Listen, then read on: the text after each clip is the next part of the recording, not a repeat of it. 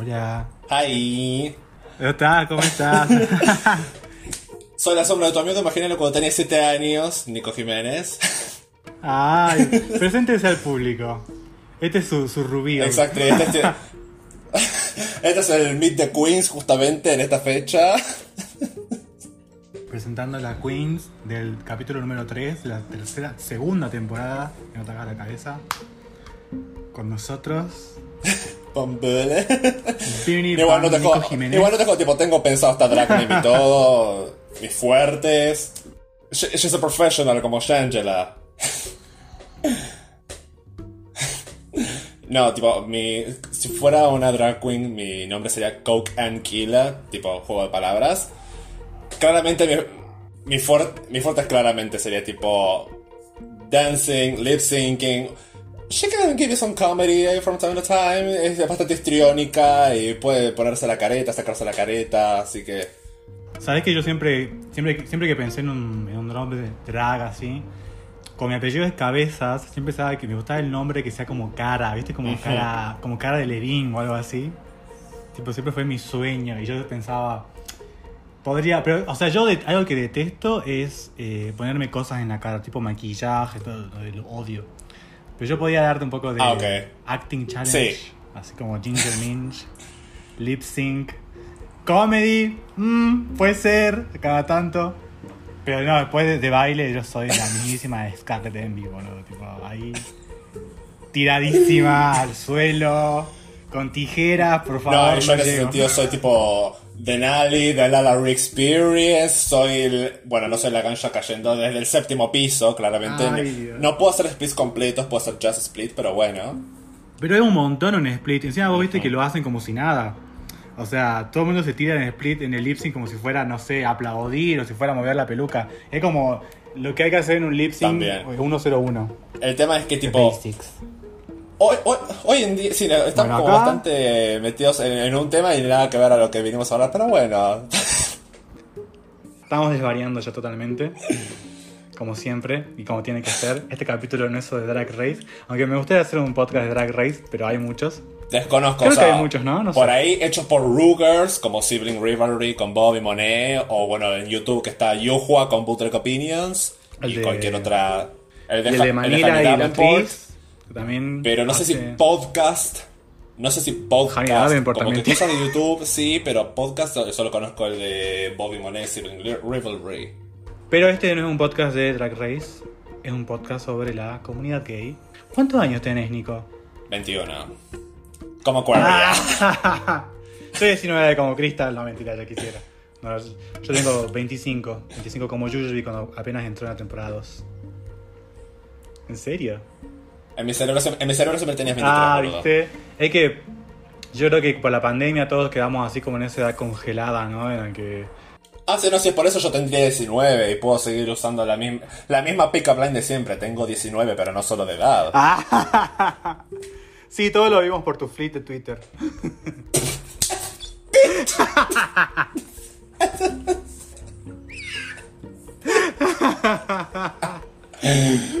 We know. Me debo a mi público. We knew. Me debo a mi público.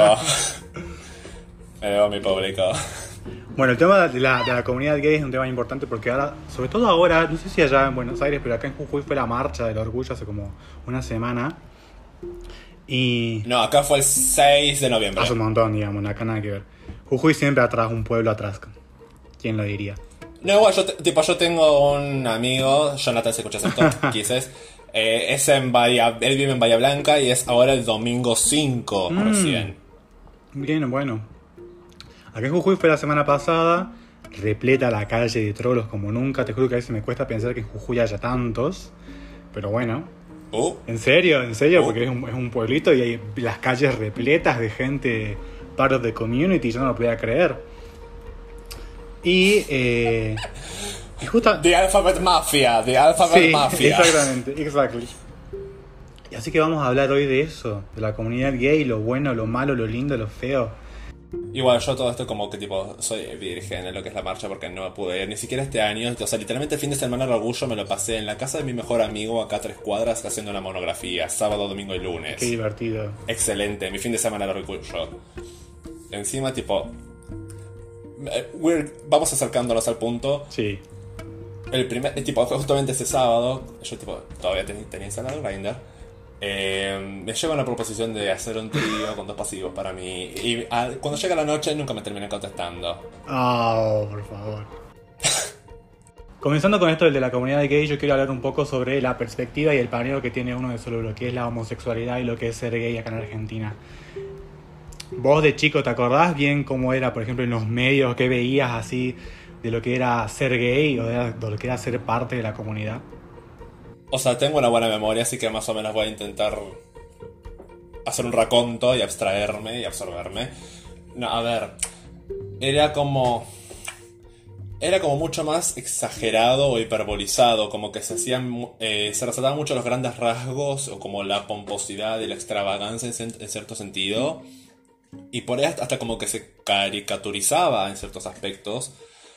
Eh, mismo tipo, o sea, callback eh, en el capítulo 8 de la temporada 1 cuando hablaron de botineras, tipo, sí, tipo, yo tenía presente a que Sí.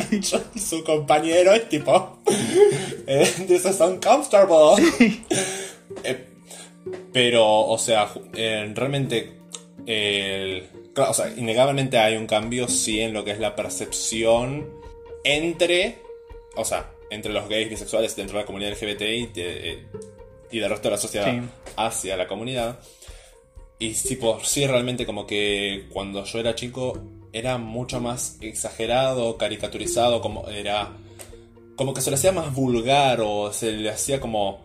Era como si fuéramos ciudadanos de otra clase, por así decirlo. Claro, éramos menos. Como que se, era, era, era- claro, era una forma despectiva el, el encare o la aproximación cuando alguien era, tipo, uh, es o no es. Este, encima también tipo, era esa cuestión como que eh, no se puede hablar de una forma tan abierta a menos que alguien fue, que esa persona, que ese hombre fuera como abiertamente femenino. O sea, imagínate, por ejemplo, Jorge Ibáñez cuando estaba vivo, o eh, Roberto Piazza.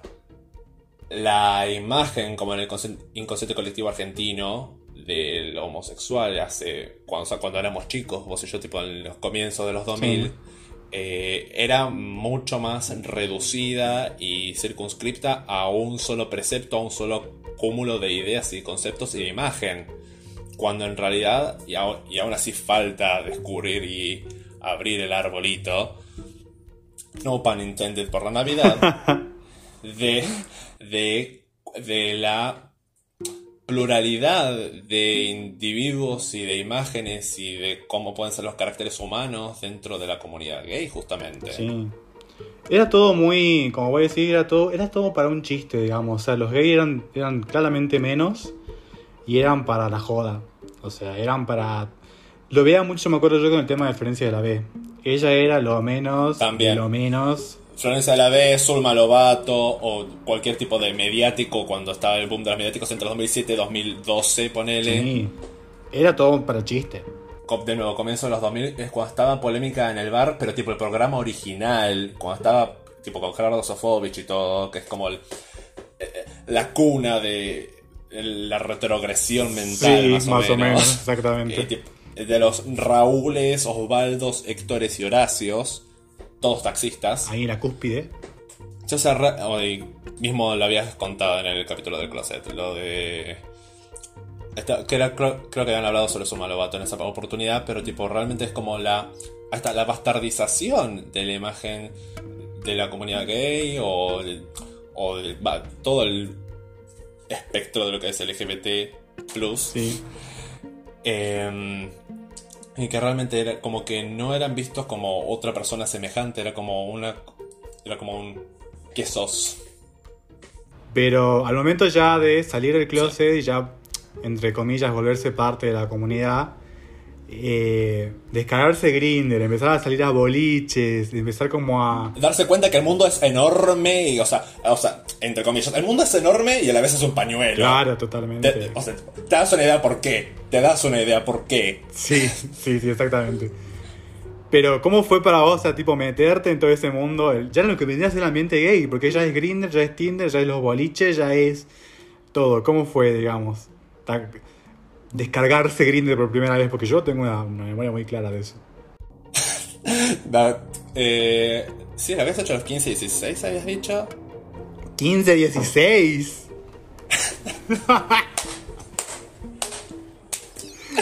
Ah, no, eh, no, eh, tipo, yo me. Ari, si estás escuchando esto, Kiss es tipo mi amigo Ari, que es tipo el único amigo gay que conozco en persona, que vive acá en mi, en mi barrio. Eh, él también tipo lo tenía descargado a los 15, tiene 19 ahora. Y, pero no, o sea, yo en mi experiencia, o sea, yo soy la epítome, el pináculo, la cúspide de lo que es un- ser un late bloomer, de alguien que florece, o sea, para lo que es los estándares hoy en día, de alguien que se circunscribió, se a- abrazó a su caparazón de tortuga, se me quedó dentro de la cáscara del huevo durante décadas. Eh, realmente, tipo, como que crecí y florecí súper tarde para lo que son los estándares del día de hoy. Y, o sea, imagínate, mi primer beso fue Año Nuevo 2020. Hace nada, digamos. Parámetros. Ayer. Ayer, fue ayer, Sí, fue ayer. ayer, de hecho. Y hoy vine acá. Había tenido eh, oportunidades como en boliches, claramente paquis y demás, pero la primera vez que fui como a una maricoteca, claramente denomi- denominada como tal, fue febrero 2020, tres semanas antes de que cerraran todo. Pero, o sea. Fue, fue- o sea, esa secuencia fue como bastante de envión, porque, o sea, en realidad, como mis primeros acercamientos o mi- el comienzo de mi proceso a vivir como más mi piel y tipo mi libertad sexual, por así decirlo, como el hombre en realidad bisexual, pero con tendencia hacia, hacia hombres que Claro. Eh, igual que estafa. Eh, fue a partir de tipo la segunda mitad de 2019, pero era tipo todo eh, chamullo y texting con hombres extranjeros, que hasta el día de hoy lo sostengo porque claramente me voy a buscar los hombres extranjeros. Mm, buscando salir de She's Latinoamérica. into Latino. Aparte, she's into Latinos, you know. O sea, lo empírico real fue como a partir del comienzo de 2020.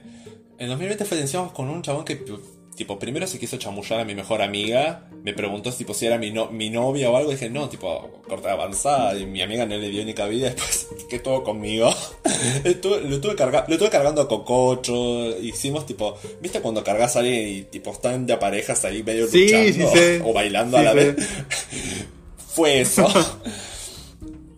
Eh, y después a la maricoteca, bueno, me di cuenta que terminaba cotizando yo porque, o sea, tipo, eh, tenía los cuerpos prendiéndose a esto. Claro, eso también es raro porque eh, no sé cómo será allá, pero a mí me pasaba, por ejemplo, que ir a un boliche paqui era una situación, pero que yo dentro de todo me sentía un poquito aparte porque sabía que no podía como entrarme a, a chamullar o a, o a compartir con, alguna, con alguien que me gustara, pero ya cuando entras a un boliche gay es como que allá entro en el mercado, digamos, o sea, Vamos a jugar. es eso, Vamos a jugar. Este, Ten, la góndola ahí, puedes agarrar lo que quieras. O bueno, vos sos la góndola. Exactamente, acá vale todo. O sea, acá ya estamos listos para jugar de verdad. Ya no estamos probando, no es nada. Acá estoy yo dándolo todo. Sí, no, o sea, aparte realmente como que... eh, sí, es una realidad de que en los boliches paquis o en tipo... Justamente este, este sábado estuve en un bar barra boliche por el cumpleaños de un amigo. Y claramente era paqui. a ver, Encima había tipo tinchos, milis y demás. Pero yo realmente yo estaba dejando el culo en la pista y me chupaba un huevo y yo no iba ahí, yo no había ido ahí tipo con la intención de tipo de, ay, si me encuentro a alguien y me lo chamullo. Claro. Ni en pedo, yo sabía que iba a estar en la mía y iba a estar dejando el culo en la pista. Pero, o sea, justamente en las maricotecas como que... Me gusta decir maricotecas, pero en los boliches gays, Sí, boliches sí, LGBT, LGBT friendly, en los espacios más aptos para nuestra recepción, perdón, y donde somos abiertamente bienvenidos, hay. O sea, justamente está como el- la zona liberada, es el campo de juego donde uno puede justamente ser un ser sexualmente activo. Seas hombre, mujer, no binario, gender non conforming, etc. Sí, sí. Para mí era muy importante también el tema de cómo lo ves vos, esto de eh, compartir con los otros gays. Tipo, el shade que se tiran, el, la comparación inclusive que hay entre unos y otros. Eh, ¿Cómo lo vivís vos eso? Ya, ya te veo la cara y está... Déjame empezar con mi ensayo de sociología, psicología. eh, que, análisis educacional, si querés. Claro, sí, me gusta. ya This has been a long time coming, tipo, o sea, literalmente como que desde que se estrenó la primera temporada, chicos, le dije a mí, tipo, teneme de panelista en intrusos. Sí, re, para un panel, mal. Pero, o sea, realmente... Una cosa realmente es cuando es algo... Es algo ameno o que realmente hay un humor de trasfondo o, y no es necesariamente incisivo o es algo con lo que la otra persona sabes como que se va a sentir cómodo y no lo vas a dejar en un lugar como de descoloque. Pero realmente hay tanta, tipo, abunda, prolifera, satura el ambiente gay con respecto a lo que es como la cizaña, la, la mala gana, el... como... No me sale bien decirlo ahora, pero como el enviar veneno a la primera oportunidad que tengas a la vuelta de la esquina y es algo como tan infantil y a la vez tan abundante porque, o sea, encima, tipo, una cosa es individualmente, pero otra cosa es cuando funcionan en clics o en grupos, que se amplifica y toma volumen ese comportamiento porque, gente, los hombres funcionan, funcionando en manadas son un peligro, independientemente de su orientación sexual. tanto heterosexuales como homosexuales y bisexuales, ambos van a empezar a gritar más alto y van a decir incoherencias, pero en tonos, en registros de más distintos. Se dan cuenta. pero. No, o sea, realmente. Centrándonos en lo que son los hombres gays, sexuales y demás. Justamente cuando funcionan en forma de manada, en colección, hay como. Se empieza a armar como un centrifugado tan violento y espantoso, tipo de presenciar de lejos, o aún más si sos la víctima, en la que te convertís como en. Realmente es como vivir. Sí, todos tienen ese complejo, el complejo de, chicas pesadas. Y tipo. Y tipo, tenés 30 años, chabón, tenés un empleo y un departamento en el cual vivir y hospedar tus hookups de grinder probablemente. Abocate a crecer emocionalmente, por favor, te lo pido. Porque, o sea, centrándonos en lo que es Argentina, abunda tanto como este complejo, este arquetipo de personalidad que es como el cruce de calles entre Moria Kazan, Lam, Antopane, chicas pesadas, sí. La Torre. Encima, tipo, me acuerdo, eh, esto fue tipo agosto, antes de irme. Había un grupo de, de chabones cualquiera dentro de Twitter que hacían como una especie de LAM en el cual tipo hablaban de sus distintas cuestiones, o sea, ya sea anécdotas, cosas graciosas, pero un factor claramente que abundaba y era como el odio y la cizaña para y era un espacio donde era como era como un burn book parlante justamente porque claramente se iban a tirar mierda unos a otros o sea, no necesariamente dentro del space mismo, no era como un combate ahí, era sobre la gente que estuviera afuera o experiencias que hubieran tenido. Y a partir de, tipo, de la existencia de ese espacio que justamente sí, creo que se llamaba como sí, sí lo vi. Eso de espacio para escuchar en Twitter, sí lo vi. Sí, porque, o sea, sí, porque encima, tipo, no es como algo exclusivamente de porteños. Había visto como santafesinos, cordobeses también, todo.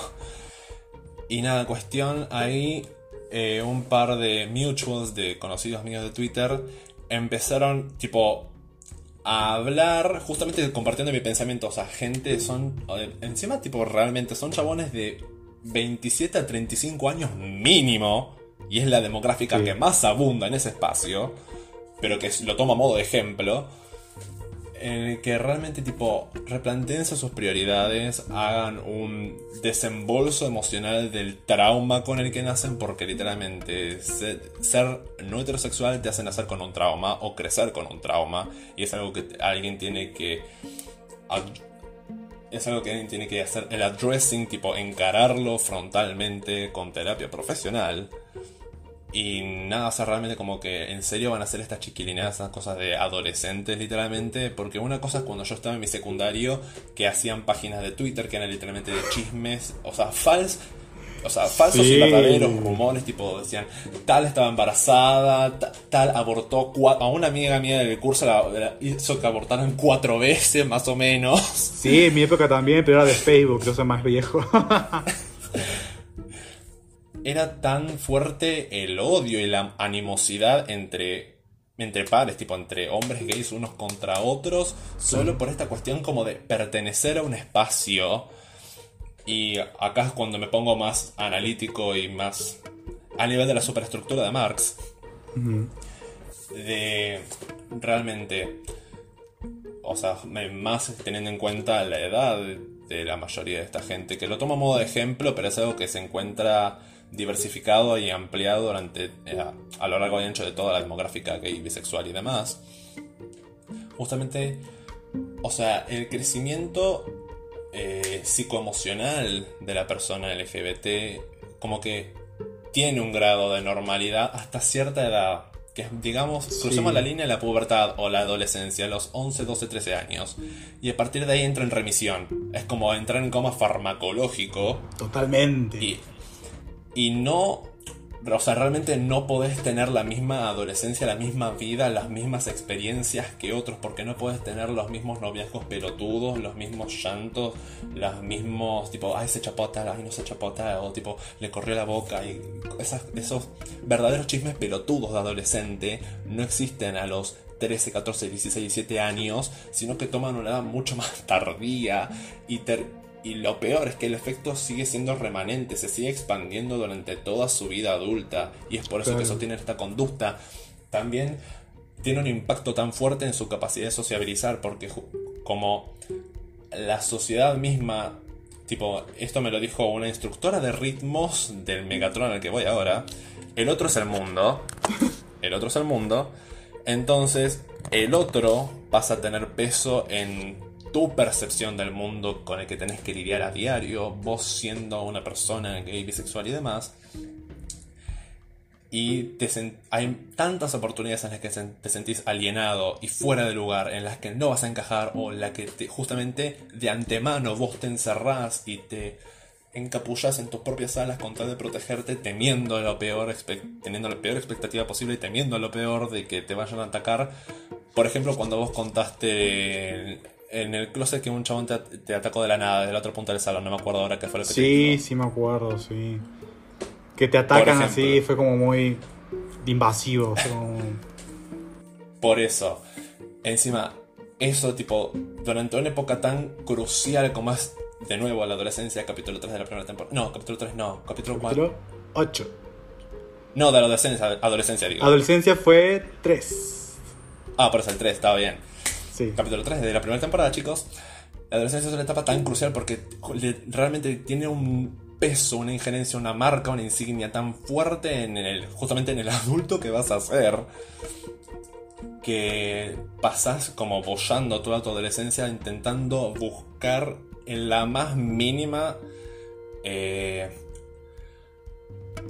búsqueda de sentido de vos mismo y encontrarte que esa no lo vas a encontrar ni en pedo y después de encontrar ese espacio en el que vas a pertenecer y pasas de una persona a otra y de un grupo a otro y te terminan haciendo mierda de un en cada instancia y eso se termina repitiendo y reproduciendo durante tu vida adulta una y otra vez y es por eso que justamente eh, está esta cuestión tan arraigada en el, en el ambiente gay de querer pertenecer y tipo de yo voy a darles voy a darles a ellos lo que ellos quieran de mí Voy a poner en exposición lo que ellos quieren de mí. El resto de mí no lo van a ver, pero lo que ellos quieren ver de mí yo se los voy a dar. Y eso es una forma tan poco genuina de, de ser y de actuar e interactuar con otras personas realmente. Que yo por un lado lo, lo, puedo entender, pero eh, como lo decís vos, también, o sea, hay una, hay una cosa de una madurez, o de una inmadurez que presentan algunos, que es de no creer. O sea, porque voy a decir, realmente, porque me ha pasado de verlo en los boliches, hay gente de 35 años que salió del closet hace 5, desde los 30, que lo ves compitiendo con chicos de 20 o, tirándole mierda a chicos de 20. Y vos decís, usted es un señor. Le lleva casi 15 años a este chico. No se puede poner a la altura de, de que, ay, le voy a tirar un trago sin querer, este, porque no sé qué, qué, canción pusieron, entonces me puse al lado y ups, se me cayó el trago arriba tuyo. O sea, es como, señor, por favor, no, no tengamos esto de... Sí, eso en persona y después te intentan rebajar por la edad en redes, que fue lo que pasó en esta pelea en Twitter que te decía de ejemplo.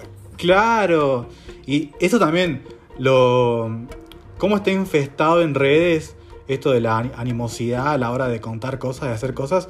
Para mí nace en gran parte de todo gracias a Grindr, porque en Grindr te puede hacer un perfil sin fotos, sin nada, y podés ir a tirarle mierda a diestra y siniestra a cuanto perfil a vos te llegue. También porque muchas veces en Grindr tienen este tipo de, maltrato, que lo siempre lo leo, lo leo yo mucho en Reddit a la hora de. en el, en el subreddit de Ask Gay Bros.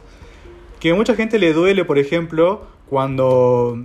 Cuando te piden fotos de cara, por ejemplo, y los bloquean. Entonces queda así como que ese mensaje tácito de que sos feo, digamos. Entonces ese anonimato que te da Grinder también lo llevan a la vida real. Y empiezan a tirar shade, empiezan a hacerse los malos, empiezan a hacerse... Eh, empiezan a ser crueles con la excusa de ser honestos, como diría Taylor Swift.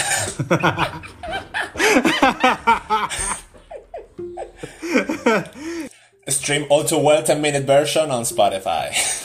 Stream All Too Well, por favor, que ya es número uno en todos los países. Ah. No, chicos, banquen Taylor Swift, a mí me encanta.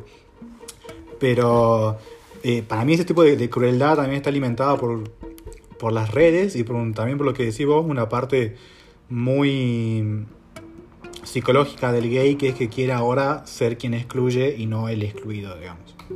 Sí, sí, eh, justamente tipo me faltó esa arista como que el gay ahora quiere venganza. Y esto em, tiene agravantes todavía, porque ya es un crimen ser gay, ya es un crimen ser bisexual, ya es un crimen no ser heterosexual directamente, pero God forbid que seas gay y negro, gay y latino, gay y marrón, que seas gay y gordo, tipo silla eléctrica.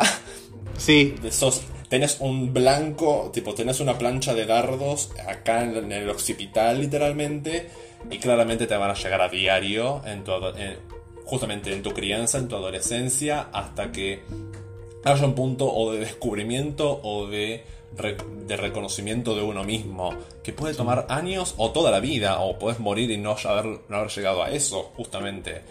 Y justamente tenés razón en lo que decías de que va a haber un punto en el que va a querer venganza ese excluido, ese outcast, ese esa víctima que se tuvo que arrastrar por la tierra, esconderse, que fue señalada con el dedo durante, o sea, durante día y noche en persona o incluso hasta tipo por redes pudo, pudo haber sido hostigada, tipo cyberbullying, hello. Sí.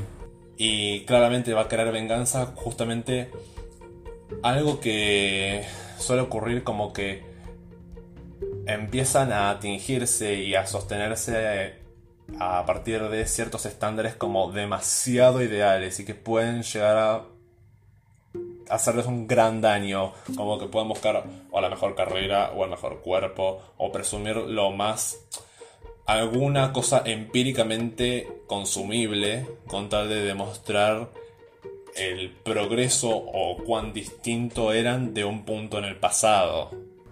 Y algo, y algo que también justo o sea, algo que suele pasar en general. Perdón. Algo que suele pasar en general con las personas que son gordas, con sobrepeso, obesas, en. O sea, hago tanto hincapié en el secundario porque son la, adolescencia es una etapa tan crucial en el crecimiento y en el desarrollo psicoemocional de una persona que realmente no se le da como el reconocimiento suficiente de cuánto puede marcar a una persona. Y digo, si una persona era gorda con sobrepeso, obesidad y tipo ya de antemano tiene un handicap como que el entorno mismo va a obstaculizar o imposibilitar que se exponga como una persona que tiene interés amoroso o sexual hacia otras personas, sea heterosexual o homosexual.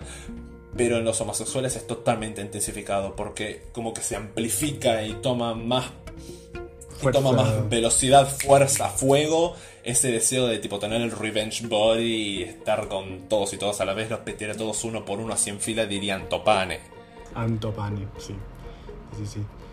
La, el tema de la, de la, discriminación en la comunidad gay es muy fuerte, es muy gay, pasa siempre, lo vemos siempre también eh, en las redes. Vos y yo lo vemos a diario.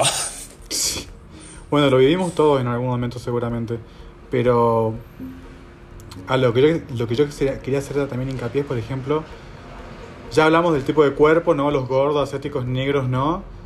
Pero también existe, por ejemplo, a las, a las drag queen y a la gente con HIV.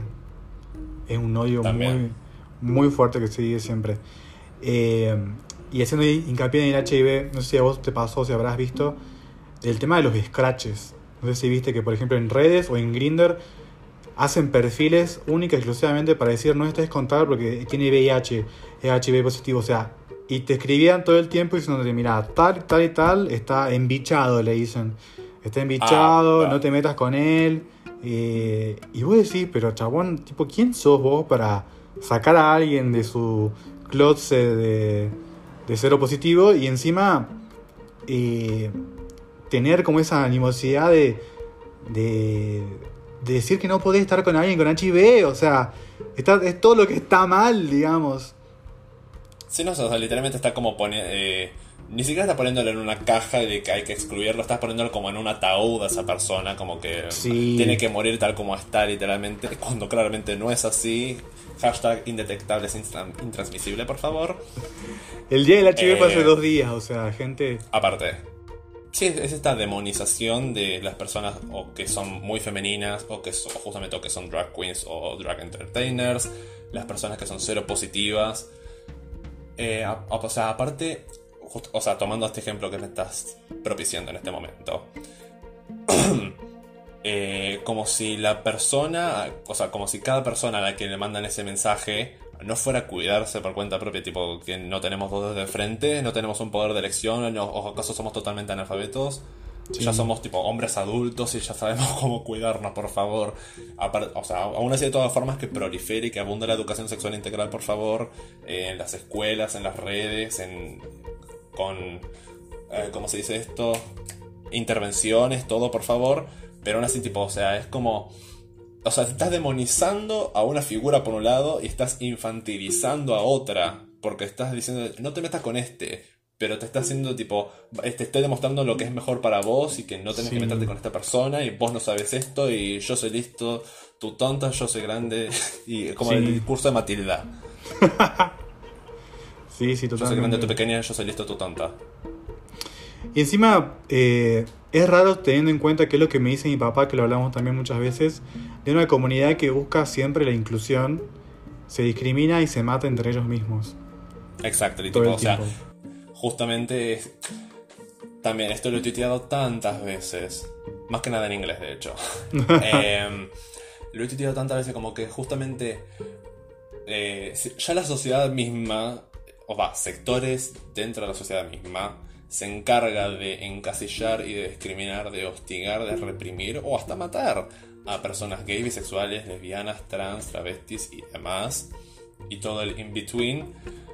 Pero como si eso no bastara, centrándonos dentro de los gays, nos matamos por categorizarnos unos a otros. Sí, somos twins, somos osos, somos lobos, eh, Nutrias. deporte, nutrias, a- a- eh, yo soy un loro, eh, ha- hago deporte, no me, no me gustan de tal tipo, no me gustan de tal otro, no me gustan petizos, prefiero, eh, es una cuestión de preferencia.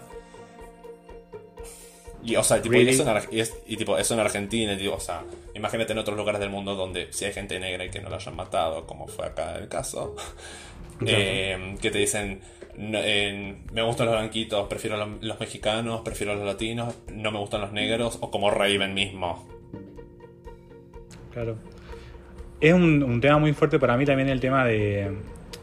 Bueno, hablamos también de la masculinidad y la, y la feminidad. Pero, por ejemplo, a hora de buscar el sexo casual, el sexo con drogas en la comunidad gay, el tema del popper, la cocaína, o sea, es algo que se ve muy frecuente. ¿Vos, lo viviste lo, o, o- sabés algo al respecto? Cocaína afortunadamente no. Y voz baja. Ahora vamos, vamos a hacer SMR en el programa de Miguel. Un capítulo de SMR, por favor, en la temporada. Club 96. Club 96. Eh, eso fuera de la ventana con Popper. O sea, los, algunos compañeros sexuales con los que he estado sí lo han probado con tal de, bueno, aguantarme a mí. Pero yo no lo he probado todavía. Y tipo, fue literalmente recién este año a partir de Twitter que me enteré de que es como... Básicamente como si consumieras discos de vinilo hechos polvo y que te hacen porón el cerebro en el largo plazo, si tipo si el consumimiento es sostenido. Claro. Pero aún así es, es como. Ahora soy mucho más escéptico de meterme eso en el cuerpo. Sí, es una práctica muy común. Yo lo, sabía, no fui parte de eso hasta hace muy poco. Arre. Es el tema del. Se llama. Eh, eh, chemsex. Sí, de- de chemical sex vendría a ser. Que es como todo el sexo a sustancia que es distinto y es como más fuerte. Yo lo había visto, tipo, lo había visto en redes, lo había visto. Había escuchado hablar sobre el tema y sobre todo. Mm, La verdad que nunca me había llamado, me había llamado mucho la atención porque a mí, de por sí, el sexo con alcohol se me hace mm, raro, se me hace extraño. Eh, es, un, es un tema del control igual. Yo siento que muchas personas a la hora de tener sexo les gusta como descontrolarse y, y- y perderse. A mí, como que me da muy esporádicamente, yo prefiero a la hora de tener relaciones sentirme lo más controlado posible. No quiero como perderme de nada, no quiero dejarme llevar, aunque eso a veces tenga, traiga problemas. O- Y es algo tan común en la comunidad gay, creo yo, que no se lo habla, Sí. porque yo en Grindr y todo eso lo veo siempre. Gente que te ofrece desde Paco hasta heroína, hasta donde sea. Y es como, es algo que realmente que, no se lo habla. no solo no se lo habla y que es muy peligroso, digamos. O sea, es, eh, es, muy, es muy fuerte, es muy pesado y es algo que este, está muy presente en la comunidad gay que también va de la mano con la promiscuidad, que también está muy presente en la, en la comunidad gay. Que siento que vos no tenés esa experiencia de la promiscuidad por lo que me decís que tu primer beso fue el año pasado y todo eso. Sí, o sea, fácticamente yo soy un cuero en proceso, como que tengo un futuro muy brillante, pero no tengo un prontuario que lo acompañe, aunque bueno, lo- este año más o menos diga lo contrario, porque he tenido como unos 15 compañeros sexuales y 13 de ellos han sido los últimos dos meses. Claro. O sea, paréntesis, tipo, todos mis amigos son paquis. Todos mis amigos menos Ari, todos mis amigos son paquis. Amigos y amigas, todos son paquis. Eh, algo que me dijo Julián es que, tipo, o sea, y esto es como que es fáctico, me lo dijo así nomás, tipo, que, tipo, eh, los gays son la orientación sexual que más coge. Period. Tipo, es así, no hay con qué darle.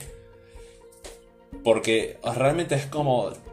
Realmente, o sea, tiene lo bueno y lo malo, la facilidad para concertar y concretar un encuentro en cuestión de minutos. Encima, justamente con una herramienta tan fácil como Grindr que funciona en base a tu ubicación, ni siquiera en base a intereses como, como Tinder, que funciona en base base a Claro, es muy fácil. Cuestión de tipo, es, es abrirlo, decir tipo, bueno, ¿qué hay en el barrio? Tipo, ¿cuál es la mercadería? ¿Cuál es la góndola? A ver, es esto, esto, este me interesa, a ver, tipo, ¿qué onda?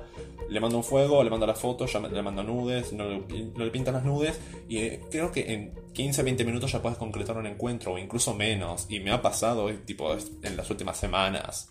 Y como, tipo, con perfectos desconocidos, afortunadamente la terminé pasando bien, claramente. Pero, o sea, claramente hay una cuestión de. eh, de ser criterioso a la hora de eh, querer encarar y querer concertar y querer concretar un encuentro con un perfecto desconocido eh, a partir de aplicaciones de citas. Sí, el tema del encuentro es muy fácil. A mí me sorprende lo, lo fácil que es. Yo esto lo hablé en el podcast de apps de citas, que yo dejé la- las aplicaciones Sí. como Grindr y Tinder y todo porque me hacían sentir mal en mi tema de autoestima. Pero este, re- recuerdo muy bien y con mucha claridad lo fácil que es. O sea, creo que inclusive 20 minutos, 20 o 25 minutos creo que es mucho. O sea, yo creo que si yo hablo Grindr ahora, yo en 10 minutos puedo tener a alguien acá en mi puerta o puedo tener a, o puedo estar yéndome, tomándome un taxi a buscar estar con alguien. O sea, es realmente la facilidad es muy, o sea, es muy simple y es muy fácil. Sí, es 10, Y- 20, es 10, 20 minutos. Sí, eh, no es nada. Y encima, eh, estaba leyendo el otro día un ensayo de por qué era así, y supuestamente es porque claramente los gays, y gracias a los medios, la sociedad, tenemos la sexualidad tan oprimida que estas eh, aplicaciones como Grindr y cosas así no hacen más que llevarla como a la décima potencia, ¿no? Es como que finalmente se Sí, nos da como esta... canalizador y catalizador. De, o sea, Claro, de nuevo, finalmente como, como en la adolescencia no existió eso, termina sen- sen- funcionando Claro. como una olla a presión y termina largando y largando y largando, pero sigue con el efecto remanente durante años y décadas. Claro, es como que es como la, caja de Pandora, te, te dan Grinder y es como que ya de acá no hay límites alguno, porque todo lo que estaba prohibido ahora está permitido y puedo hacer lo que yo quiera con cualquier pibe y con lo que sea y, y es un, yo creo que, a ver, yo no quiero demonizar Grinder ni nada, porque yo siento que es una aplicación demasiado útil, sobre todo para los, para, para los gays que están en el closet y en pueblos chiquitos, pero es una herramienta y un arma que hay que aprender a usar porque se puede desvariar y, se puede usar para cosas malas en cualquier momento, en cualquier minuto. Sí, se puede. Eh, no solo inclusive para los gays. terminar eh, tipo muerto. Sí, obviamente, o sea, eh, nunca me voy a olvidar de un día que un chico me, me contó que había invitado a, un tipo por, por Grinder diciéndole que su morbo era que lo aten y que y, amordazarlo y cosas así. Y nada, el chabón lo ató, lo amordazó a una silla y le robó todo en el departamento y se fue. Y encima el departamento no era de él, era de su amiga. Entonces, pues imagínate la cara con la que tuvo que llegar el chabón este a decirle, traje un chabón de Grinder, me amordazó todo porque estábamos jugando al, al juego este de 50 sombras de Grey y te desvalijó todo el departamento a vos encima. No, no, no, o sea, infartado ahí mismo. Entonces es una herramienta que uno tiene que aprender a usar y que tiene que aprender a, modelar, pero este, si se usa de mala manera puede ser realmente un infierno y, la gente que está ahí adentro... muy fácilmente y se puede ir a la concha muy fácilmente. Es algo con lo que hay que ser muy criterioso realmente. Sí, y realmente la gente que está ahí no, te lo hace más fácil. Porque la gente que está ahí tampoco tiene escrúpulo alguno. O sea, te pueden decir lo que, que, quieran, te pueden mandar lo que quieran y te pueden hacer lo que ellos quieran. Sí, no, o sea, o sea, aparte justamente ya que estamos de paso, eh, realmente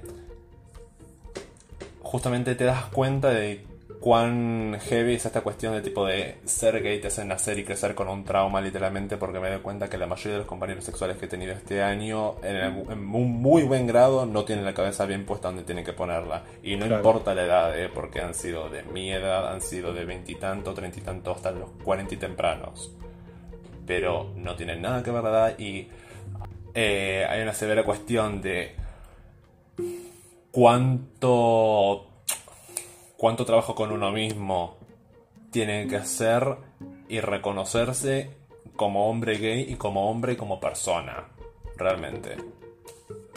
Para justamente ya que estamos tipo, en el entorno o sea no necesariamente lo que es aplicaciones citas, pero abriéndolo más como tipo la ciberesfera, las redes sociales en general, incluyendo las, las aplicaciones de citas.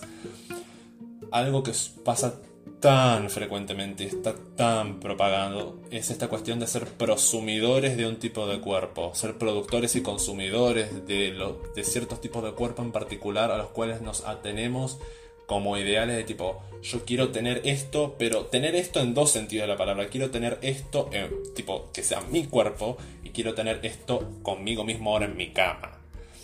Y, a, partir de ahí también justamente empieza a proliferar tanto y a ser tan generalizada la cuestión como de la discriminación. Es como que si no llegas a esto no puedes rolar conmigo. O también esconderse hasta no llegar a ser tal cosa y a, tenerse tal ideal. Y ahí, o sea, te das cuenta de tipo cuánto análisis y cuántos problemas pueden tener los únicas dobladas en sus vidas eh, a partir de justamente a ver ser ser vistos como una cosa ajena y hasta alienada en su proceso de crecimiento. Y tiene efectos muy duraderos durante toda su vida adulta que pueden, que pueden tomar años eh, remoldear y desestructurar sus efectos e impactos en la vida de uno. Yo creo que también, y también voy a cambiar un poco el tema porque estamos hablando creo que hace como una hora más o menos, eh, el tema de, de, construir lo que vendría a ser... Eh, todo esto que la sociedad nos ha, plantado como lo correcto y lo bueno, y la autoestima, y cómo debemos percibir a los demás. Hay un tema también muy importante que quiero hablar, es el tema de las parejas en la comunidad gay. Cuando uno es chiquito, uno que se le instruye, se le instruye la, la mujer, el papá, la mamá, la casita, la familia, todo eso. La noviecita, sí, que va a ser un galán seguramente grande. Y, pero cuando uno es gay, cuando uno sale del closet, uno ya rompe con toda esa estructura y uno se ve ahora con la obligación de crear en sí mismo su propia estructura y su propia maqueta. Y algo que es muy común, que no sé si vos lo habrás experimentado o si habrás conocido también, es el tema, de, por ejemplo, de el poliamor, las relaciones abiertas en la comunidad gay, que es mucho, para mí, más frecuente que en las relaciones heterosexuales. Sí, claramente esto es mucho más abundante, está mucho más widespread propagado no, no voy a asumir como naturalizado o normalizado, pero voy a decir que es más frecuente su existencia. Sí. Pero sí, justamente está esta cuestión como de, o sea, sí, yo te amo, pero quiero seguir acostándome con otros cuerpos candentes. Es, o sea, la ahora sí estoy asumiendo la amplia, amplia, amplia mayoría de los casos es por esta cuestión de yo te amo y sos mi alma gemela, pero quiero seguir acostándome y quiero seguir siendo un gato. Sí. Grinder está ahí, quiero seguir usándolo. Sí, eso o tipo mismo las redes, aparte que claramente si sos hegemónico, musculado y demás, vas a tener una plataforma mucho más amplia a partir de la cual trabajar y más ojos ajenos vistos encima tuyo en tu vitrina de vidrio, en la cual vos vas a ser como el eye candy que todos van a querer Sí. agarrar de tu góndola. Sí, totalmente. Sí, y además, a mí me ha pasado de estar con chicos, por ejemplo, que tienen una relación abierta, pero que ni siquiera lo han, o sea, tienen relación abierta, pero ni siquiera lo han hablado, o sea, ni siquiera lo han pautado. Sí, comenzó siempre y seguirá siempre siendo abierta. O sea, ellos un día Oh. decidieron ser novios, pero eh, nunca dejaron de acostarse con otros tipos. O sea, eh, es algo que está no, no naturalizado, pero está como casi... Tácito. Tácito. Sí, tácito, tácito, tácito. Como que sí, sos mi novio, pero también me, acuesto con otros, digamos, porque vos también lo haces y porque así somos. Eh, a ver, si, si le funcionas a ellos, muy bien, pero yo creo que una base fundamental es el tema de la comunicación. Sí, justamente, tipo, si, si no hay unas bases y condiciones y términos de usuario asentados, o sea, esto como desde mi visión y perspectiva, tipo, you in danger, girl. Sí, Eh, por favor. Va- Va a haber una combustión, una colisión ahí. Una receta para el momento y vas- y va a ser drama. algo- una receta para el desastre y puede ser bastante nocivo y explosivo para ambas partes, justamente. Va, ambas partes o todas las partes involucradas. Sí, todas, todas, todas, todas. Pero bueno, también eh, para mí el punto importante para, de, de este tema era, por ejemplo, el hecho de que los gays, ahora que ya destruimos este esquema de que, a ver, yo nunca voy a tener una novia, al destruirse esa parte uno ya se vuelve capaz de ser, eh, capaz de construir su propia historia. Y acá entra también el tema de las relaciones abiertas y el poliamor. Que el tema del poliamor también es muy importante porque fue acá en la Argentina fue instaurado gracias a, a Flor Peña. O sea, una mujer heterosexual. O sea, porque antes de eso el poliamor no existía. Pero gracias a Flor Peña, una mujer cis heterosexual, eh, con mucho bronceador, pero blanca en sí, eh, logró, insta- logró instaurar nuestra, nuestra, nuestra Ariana Grande. nuestra Ariana Grande, totalmente. Logró instaurar el tema del, del, del poliamor. Que yo igual, para mí la, la, la definición que tiene ella está un poco confundida con lo que es la relación abierta, porque tiene unas reglas bastante raras su relación con su marido, pero fue gracias a ella que la sociedad empezó a ver como otra forma de, de querer y de amar, y no gracias a los gays, que son quienes tienen más como estas estructuras más desarraigadas de una sociedad común. Menos mal que llegaste a este punto porque era algo también lo que quería, quería tocar.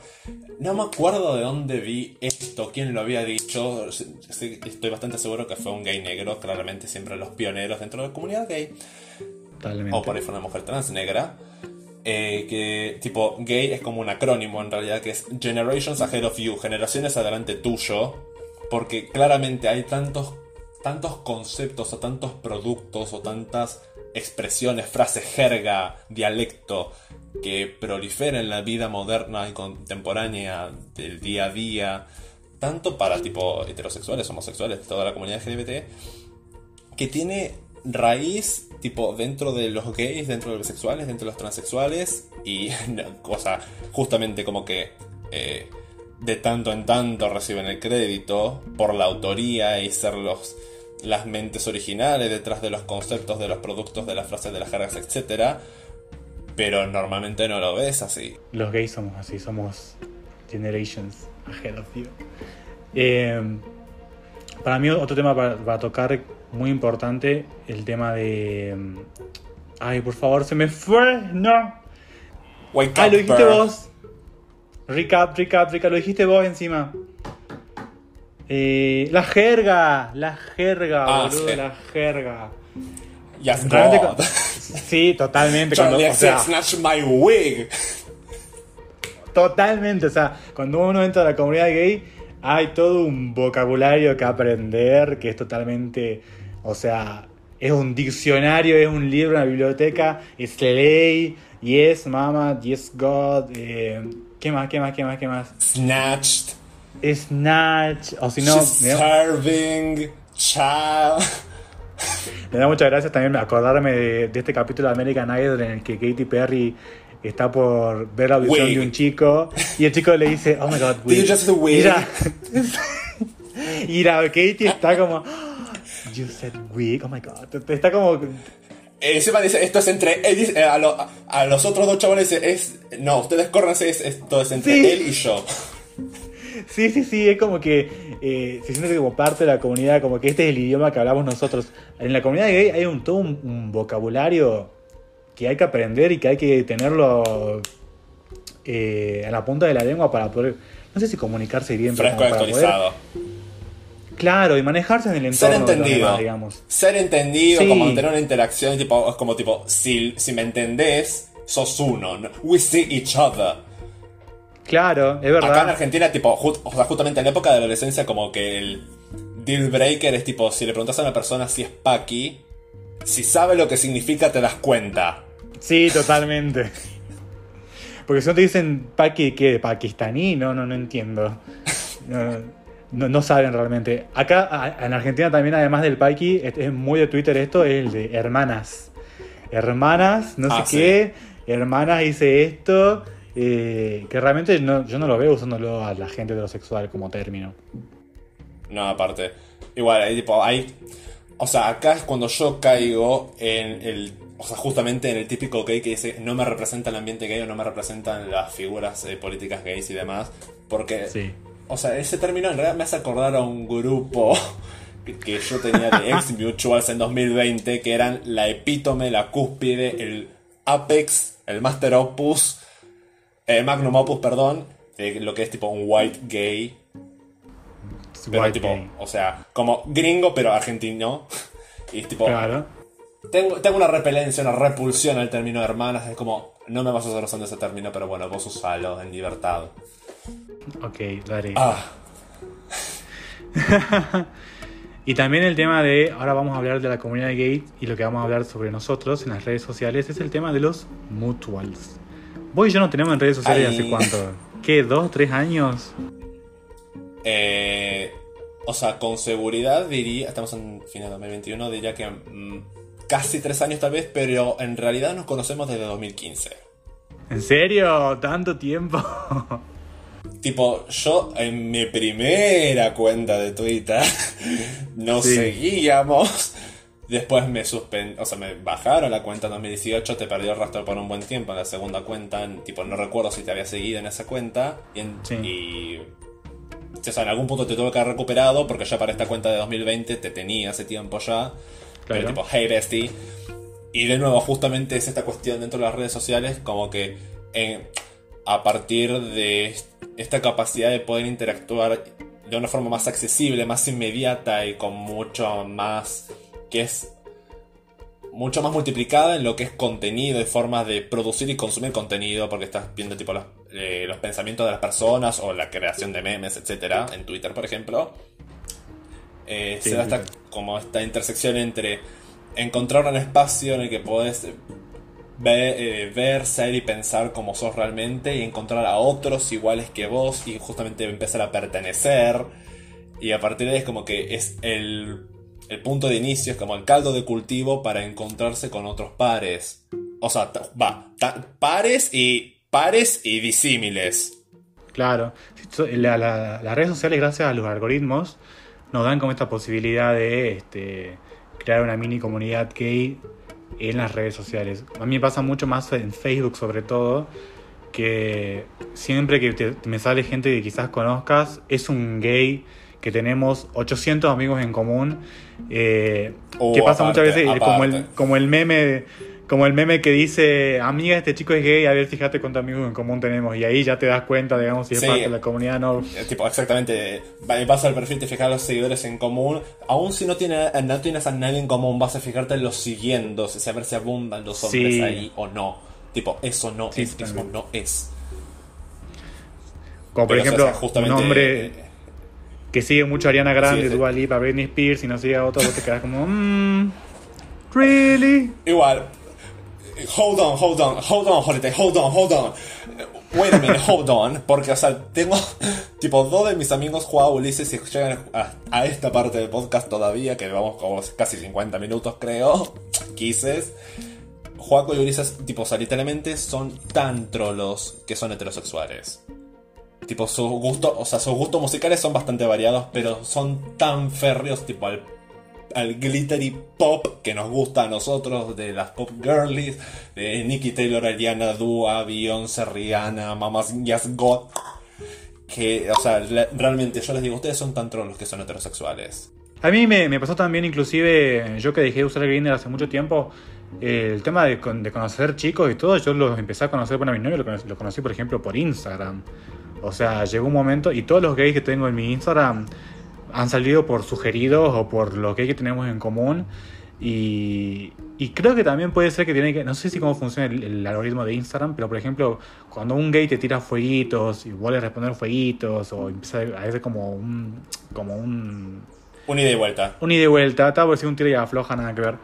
Como un ida y vuelta. Siento que el Instagram también te empieza como a dar como más gays, como diciendo como las propagandas, por ejemplo, Ah, ¿te, boludo, gusta, ¿Te gusta esto? Bueno, toma. sí, toma, por ejemplo, ay, boludo, yo no paro de ver las propagandas ahora del jueguito de RuPaul, de, del hacerte el test de HIV, o sea, yo te juro que veo el teléfono y digo, mi teléfono sabe que soy tan homosexual que me tira todas estas cosas, o si no lo- los los jueguitos gay también, eso del, del Decisions, no, no, no, o sea, está tan eh, homosexualizado mi algoritmo que es como muy fácil realmente crear una mini comunidad gay en las redes sociales. Sí, no, o sea, aparte, o sea, claramente te das cuenta, yo soy el magnánimo ejemplo, de- te das, das cuenta porque trabajo como con tres comunidades a la, misma, a la misma vez, en el sentido de nacionalidad, porque son international como Bad Gyal. O sea, International Fish. Bueno, sí, ahora si mis mutuals de Puerto Rico y de República Dominicana llegan a escucharme, quises. Eh, tipo, ten- o sea, tengo mis grupos, mis, mis amistades, mis mutuals de Puerto Rico, tengo mis amistades y mutuals de República Dominicana, tengo mis mutuals y amigos de Gringolandia, de Estados Unidos, al punto que me han llegado a, con- a confundir de las tres nacionalidades. Me han dicho que puedo llegar a ser brasileño o iraní, pero bueno. Eh, pero o sea, realmente es como muy fáctico esta cuestión de que se empieza a crear este- como este networking entre muñecas dobladas. Limprest, a partir de tipo, uno empieza a, tipo, uno entabla contacto con uno y empiezas a eh, abrirte y ramificarte por otras vías hacia otras personas, Sí. otras caras, tipo, y vas descubriendo tipo con cuáles congenias, con otras como que mejor tomo distancia. Y, o por ahí terminas eh, consiguiéndote un novio o algo. Eh, otra- también, está, también esta cuestión, tipo, algún tweet que suele aparecer a veces, tipo de cuántos de ustedes se han garchado a sus seguidores. Ay, sí lo vi, por favor. sí, Pero sí, o sea, es como muy, es muy fáctico esta cuestión de que al- las redes sociales funcionan como un como un vessel, como una vía de acceso eh, para catalizar y canalizar esta como este deseo de expandirse por el mundo y de ir sociabilizando y, conociendo caras nuevas, independientemente de si sean tipo de tu barrio, de tu ciudad, de tu país, etcétera. Es como una, esta cuestión de eh, encontrar a personas semejantes o con las que se siente cómodo, mismo sin ir más lejos vos y yo, duh. Sí, totalmente. Como diría RuPaul, eh, y yo también para ir cerrando un poco el podcast, somos nosotros quienes elegimos a nuestra familia, claramente, en la comunidad gay. también. O sea, somos nosotros quienes, quienes construimos en base a nuestras afinidades, quienes nos acompañan, con quienes nos sentimos más representados y, y cómo vamos llevando, eh, cómo llevamos, vamos llevando y construyendo un círculo de contención hacia nosotros mismos, digamos. Porque eso es claramente, y desafortunadamente muchas personas no son aceptadas por sus círculos, entonces somos capaces de construirlo nosotros. Y lo hacemos en base a la comunidad que tenemos. Claro, tipo, oh, eh, en realidad como que lo estamos hablando así nomás, tipo por encima, pero tiene un poder mucho más fuerte en realidad de lo que se le puede dar encima por palabras, porque realmente eh, una persona que en su vida diaria, tipo real y empírica, en el día a día, puede tener una realidad tan dura en su casa o en sus estudios o en el mundo en el que rodea, o puede ser, no sé, puede ser como un pueblo muy chico del, interior del país, por ejemplo, o puede ser de un país de Europa que está eh, empezando a arrasar la derecha antiderechos, sin ir más lejos. Eh, pero justamente dentro de las redes empieza a encontrar a otras personas semejantes que la ven por la persona que es o como el amigo o la amiga y se empieza a sentir justamente en esta cuestión del espacio seguro para una persona sí. y que se puede mover y desarrollar y desenrollar como tal y que tiene un tiene un rol, tiene un puesto de importancia para, es, para las otras personas con las que interactúa, el, mayor o menor grado que se le adjudique realmente. Porque tipo, una cosa es como... Hay como distintos niveles dentro de las personas que conoces en las redes sociales. Eh, que puede ser como una persona con la que posta de tipo, me da gusto ver a esta persona en mi pantalla extraño del internet. Hay personas como de tipo de, ah, bueno, sí, sí, qué sé yo pero realmente como que es un, hay redes de contención y de sostén que se pueden crear y ir construyendo y que tomen peso a partir y gracias con el auspicio de las redes. Va, medio lo bordearon en el capítulo del closet, pero esta cuestión como de la gente que tiene que sufrir, o sea, uno de ser tipo expulsado del closet por terceras personas y no por uno mismo. Eso sí. Girl, girl. O sea, no solo la primera vez, sino. Y no solo la primera vez, sino después cuando ya está el closet de cristal, que a mí me ha pasado una vez. Sí. Lucía, la puta que te parió. Eh, y otra cosa es cuando. Y otra cosa es cuando. De. Tipo, tu propia familia te, expulsa de tu casa y tienes que empezar a rebuscártela por cuenta propia. Y es ahí cuando empieza a poder tener injerencia y oportunidad, justamente esta red de oportunidades y que tenés la suerte de, de tenerla, de haberla construido, o el, buen espíritu de las personas que te rodean. Sí. Por simplemente ser gay, bisexual, transexual y demás. Sí, la comunidad, para mí, la construye uno. Pero también ahí afuera existe como un montón de... Inclusive yo siento, por ejemplo, lo veo mucho en, en, mi ciudad, digamos, en los barrios, las chicas trans, por ejemplo, o las drag, que son muy unidas unos con otros, porque ya no son parte de, su, de su mundo, de su núcleo familiar. Entonces entre ellas mismas se hacen, se alquilan una casa, se van a vivir juntas, eh, tienen como una estructura diferente, crean entre ellas una propia comunidad y familia. Todo, es todo por el simple punto de, hermandad directamente. Claro, como un punto de hermandad, porque ya les toca a ellas construir su propia vida, ya que no son, ya que han sido excluidas del, núcleo familiar en el que veían. Y, y, los gays podemos hacer lo mismo y muchas veces lo hacen lo mismo. Nada más que por ahí no tienen, por suerte, el mismo nivel de rechazo que tienen estas otras personas en la comunidad, ¿no? Los trans, las, Aparte, otra cuestión que, o sea, claramente te das cuenta que esto se puede ir desarrandeando por más rato todavía, pero bueno, el tiempo no se apremia, el tiempo es tirano en la industria del entretenimiento. Pero realmente, tipo, esta cuestión de que también los gays pueden seguir siendo misóginos, los gays pueden seguir siendo racistas, totalmente, los gays siendo transfóbicos, especialmente transfóbicos y misóginos. Hello. Sí. sí, sí. Así como hay mujeres feministas y también hay mujeres que son, que a pesar de que se dicen son feministas, tienen una punta, una, punta, tienen un punto de vista totalmente machista, digamos. Porque es un poco la sociedad en la que, en la que nos hemos criado y es difícil tal vez como desaprenderlo. Y, muchas veces no, no, se dan cuenta que están siendo misóginos o machistas o transfóbicos. Simplemente dicen que así es como es, así es la sociedad, pero en realidad están siendo, están replicando lo que tanto vieron. Igual, hold on, hold on, hold on, hold on, wait a minute, hold on, porque una cosa es, una cosa es ser ignorante tipo como esta cuestión que es de desaprender. Y otra cosa es escupir mierda ignorante, ser ignorante voluntariamente, Ah, sí. que es algo que sí puede existir y que lo he atestiguado sostenidamente a auspicio de las redes, desafortunadamente. Gracias. Y que realmente es como es una, es una conducta que es tipo. No, o sea, no digo que es, es totalmente abundante y multiplicada, pero que realmente tiene frecuencia, tiene lugar y que realmente, tipo, los gays, más allá de ser una minoría, eh, pueden tener el- estar en el rol del victimario hacia otros, Sí, va, hacia otras, a otras personas. Digo. sí, sí, sí, totalmente. Bueno, hemos llegado al final del podcast. Me gustaría que hagas tu pequeña reflexión si vos decís que ser parte de la comunidad gay es un tema para hacerse la cabeza o no. Child. Ah, tell you. Sí, o sea, Child. Re- realmente es un tema para hacerse a la cabeza, indudablemente.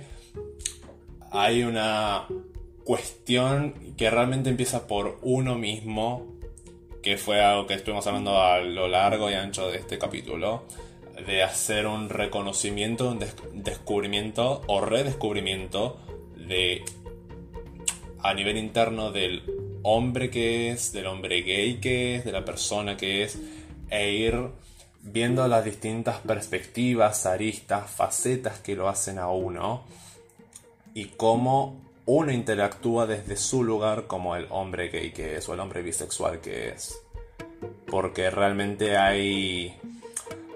O sea, si han, si han llegado a esta parte del podcast, hasta el final del podcast, se darán cuenta de que realmente hay muchas muchos matices, muchas vicisitudes, como cosas internas que no son tan habladas y no son tan vocalizadas para el exterior, pero son vivenciadas a diario por nosotros los gays y bisexuales. Así que Miguel indudablemente es algo para hacerse la cabeza. Sí, para mí también. Para mí también, sobre todo porque el hecho de ser parte de la comunidad LGBTQ, más y un montón de cosas más, no quita el hecho de que somos personas que hemos sido socializadas y que hemos crecido en una sociedad, así sea machista, así sea, así sea la, la sociedad en la que hemos crecido. Y muchas veces el hecho de ser gay eh, claramente no excluye estas, estas ideas con las que hemos crecido y, y estas imposiciones que nos han dado. Entonces a la hora de crear una comunidad, a veces inclusive sin darnos cuenta pueden como florecer y pueden como mostrar eh, sesgos de discriminación y, y demás. Pero sí es un tema para hacerse la cabeza porque como uno navega como, y como uno se presenta y como uno es, vale muchísimo. Y en la comunidad gay existe claramente lo mismo que en la sociedad común, así no sea gay, discriminación, problemas, falta de comunicación, este, eh, ¿cómo se llama esto? Eh, que también estamos hablando recién. Eh, clasismo, mucho clasismo también. Uh, también. O sea, arriba, Eh, abajo. y acá en Capital, y ac- y acá en Capital, child, don't even let me get started. Totalmente, o sea. Prepárense para la parte 2, chicos, prepárense para la parte 2. Por supuesto, porque o sea, pero no es porque son cosas que son exclusivas de la gente gay, son cosas exclusivas de la gente común que hemos llevado a la comunidad gay y que se, y se prosperan entre la comunidad gay porque somos personas al igual que los demás. Somos personas que han crecido con, con valores, con esto, con lo otro y que justamente a la hora de crear una sociedad, en este caso una sociedad LGBT, eh, florecen como discriminación, florecen como clasismo, florecen como problemas sociales y entre otras cosas. Entonces sí, es un tema para hacerse la cabeza. Sí, encima una, una, una cosa más, tipo, en base a tu última frase que dijiste, el... Cosa claramente como somos personas y eh, estos comportamientos se reproducen a lo largo y ancho de la sociedad como tal, independen- independientemente de clase, raza, etnia, eh, orientación sexual, identidad sexual y demás. Eh, en nuestro caso, este mundo no fue construido para nosotros. Así Sí, que totalmente. toma matices, toma matices distintos y que pueden llegar incluso a ser más nocivos y perniciosos todavía. Sí, sí, sí, sí. Sí, porque los gays, sobre todo los venimos am- amplificando. Bueno, también lo dijimos también, lo venimos amplificando, lo llevamos con más fuerza por una cuestión psicosocial. Entonces, los gays y la comunidad gay son un tema, como lo hemos hablado, muy aparte y es muy, o sea, es muy mm, intenso y es muy complicado de sobrellevar. Así que bueno. Muchas gracias a todos los que hayan escuchado el podcast hasta este punto, porque que creo, a ver, yo lo voy a editar claramente, pero a este punto hemos llevado que una hora mínimo, digamos. O sea, incluyendo la charla de Drag Race, vamos como hora 22. Bien, bien, bien. Igual esto solo va a durar una hora, pero igual sigue siendo un capítulo muy largo. Igual los capítulos de esta temporada vienen durando bastante. Vienen durando todos una hora. Sí. Así que gracias, Barney con Botox, por ser parte de este podcast. Sos el verdadero Barney con Botox. la verdad que la primera celebridad en tener este podcast y me siento muy honrado. Igual, ha sido un gusto, un honor, un placer tenerme acá, finally. Justamente como estoy en la temporada 2, puedo decir que soy Bimini Bomb Bullish. Sí, totalmente, totalmente. Procedo a dejar mis redes sociales ahora que ya estoy de regreso. Por supuesto que puede dejar sus redes sociales. Twitter, Mi Instagram, no sé si Facebook. No, no, Facebook no. No, no lo uso desde 2014. ¿eh? Muy bien, muy bien. No, mi Instagram es Jiménez Nico, Jiménez con J por favor, Jiménez Nico y dos guiones bajos. Sí. Y mi Twitter es Electrosatanic y una X al final, tipo Electrosatánico y una X al final. Claro, Electrosatanic X. Y si, nos, y si me siguen en Twitter, bueno, van a vernos a mí y a Migue frecuentemente hablar mierda. Como como Sí. lo he hecho acá durante más de una hora. Exactamente como ahora, pero en forma escrita, digamos. También. O bueno, con videos y memes de Jasmine Masters. Ay, sí, por favor, qué linda Justin Masters. Justice for Justin Masters. Hey Jish. Ay, ¿cómo es el meme que ella dice? Eh, que es the same, the same old crap, the same shit, nothing new. The same old shit. The same old shit. Nothing new, nothing changed. oh, Lord. Again. A fucking Again. again. Again, again. Así que, bueno, nada. ¿Estás listo para parar la grabación? En 3, 2, 1. Adiós.